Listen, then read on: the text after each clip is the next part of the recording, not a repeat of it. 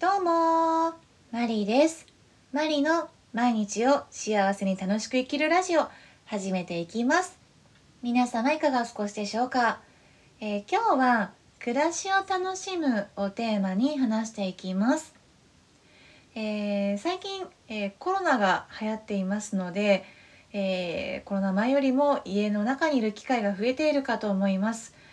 えー、その時によく、えー、引きこもってる、えー、おこもりっていう言葉を、えよく耳にするんですけれども、え私はあんまりこの言葉は使いたくないなっていうふうに思っていて、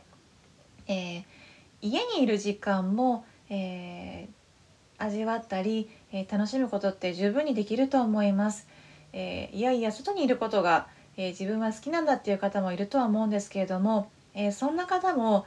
例えばえー、今日は家でゆっくりしているので、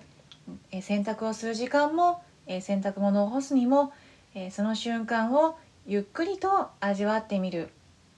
普段よりも丁寧に、え洗濯物を干してみる、え私の場合は、え1ヶ月か2ヶ月ぐらい前から、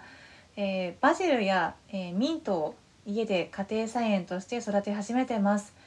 えー、そんなことも以前はあんまりやろうとは思っていなかったんですけども、えー、始めてみるとこれが意外に楽しくって、えー、料理をするにも、えゆっくりと、え最近は料理することもありますので、えバジルを、え摘んで、えスープに入れてみたりとかそういった瞬間も、えすごくこうあの穏やかで幸せな時間だなっていうふうに、え思います。えどんな小さなことでも、えいいと思います。試しに、えー、味わってみてはいかがでしょうか、えー、今日はこの辺で終わりにします。それじゃあまた。